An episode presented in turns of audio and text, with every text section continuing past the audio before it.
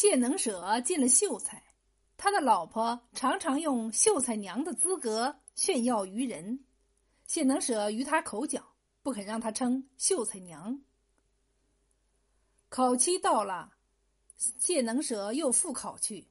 主考官出了个题：“我四时不动心。”谢能舍做道：“使其之将夫之子与夫子同游于花月之下。”动乎不动，吾知其动动。主考官看了大怒，就将谢能舍的秀才除去。谢能舍回家，也把他老婆的秀才娘资格除去了。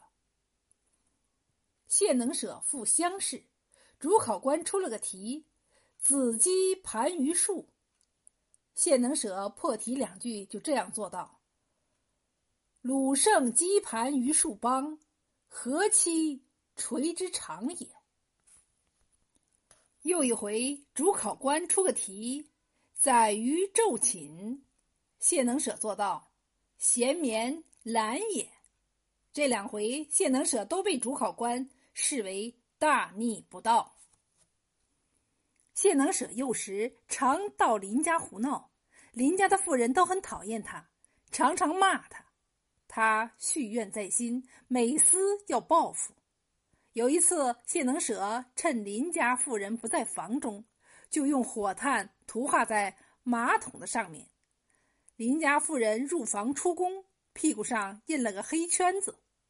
谢能舍就跑去告邻家妇人的丈夫，说：“你老婆偷汉子，不信可用你老婆的裤子脱去，一看便知端详。”邻家妇人的丈夫跑回家里，恶狠狠地把他老婆的裤子脱下，定睛一看，屁股上果然印着个黑圈子。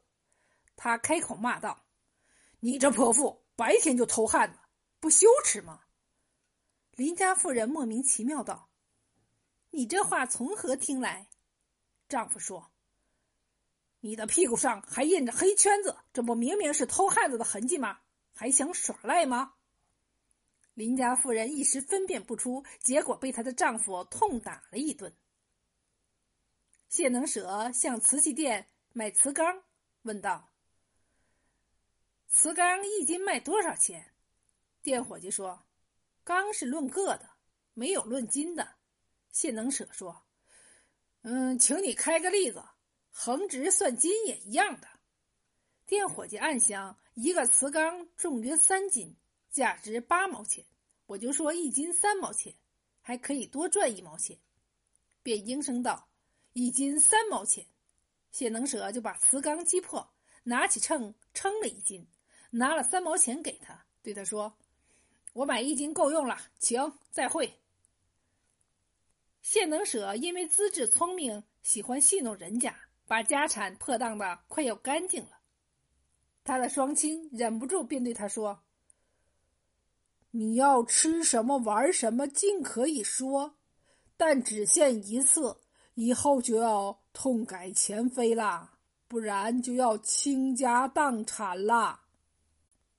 谢能舍说：“我要吃猪腿，用石臼做锅，灯芯草做柴。如果我吃到这样煮熟的猪腿，以后我就不再破当家产了。”他的双亲依了他的话，买来很多的灯芯草，把猪腿放在石臼里煮，一下子花了数百两银子，石臼都不曾热，猪腿当然也无法煮熟。他的双亲因为管不了他，只好任他浪费家产了。新年到了，家家户户的男女老幼说话都需小心，如果说不吉利的话，就要不利了。谢能舍在家谈笑不自由，觉得很无聊。看见一个邻居小孩在他的家里玩，就拿了一根木棒，棒端附着布和钱，好像哭丧杖似的，给邻居小孩玩。又用手打了邻居小孩一巴掌，邻居小孩大哭着跑回家。邻居孩子的母亲看见大怒，把哭丧杖丢在地上。那账端的钱却叮当作响，邻居小孩的母亲看见有这些钱，就转怒为喜了。谢能舍把家产破荡干净，拿些碎银子藏在竹筒里，要跑到南门溪投水而死。他在路上碰着路人，就问：“我要到哪里去？”路人当然应他不知道。最后，他碰到一个人，问道：“我要到哪里去？”那个人刚赌钱输了回来，听见他这么问，便厌恶的答道：“你要去死！”谢能舍鼓掌说：“通通！”就把竹筒里的银子都交给了他。于是他投入南门溪死了。第二天早晨不见浮尸，却浮起了一尊木刻的伽蓝爷。